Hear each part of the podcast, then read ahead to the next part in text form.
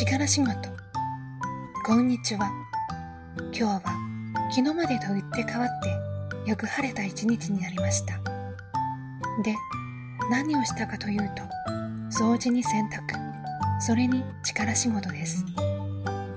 私が今住んでいる実家はそれは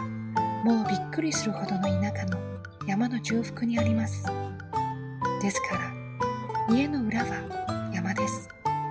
木も草も放っておくとどんどん伸びて始末に追えなくなってしまいます。それで今日は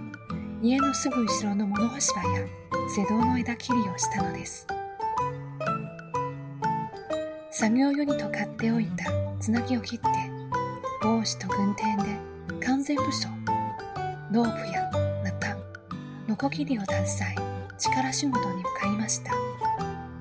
私は文章を書いたり翻訳したりというような頭を使う作業は得意ですが実は力仕事もとっても得意なんです。皆さんが考える日本の人の標準からはかなり外れる身長と体格を持ちずっとスポーツをしてきたので筋力もあり力持ちなんです。年老いた両親の代わりに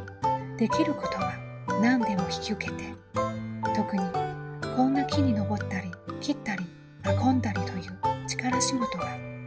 私にしかできないので今日は思いのほかに日差しが強くて暑くて大変でしたが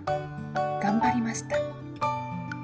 息子がいるじゃないと言われるかもしれませんが彼は北京で生まれ育った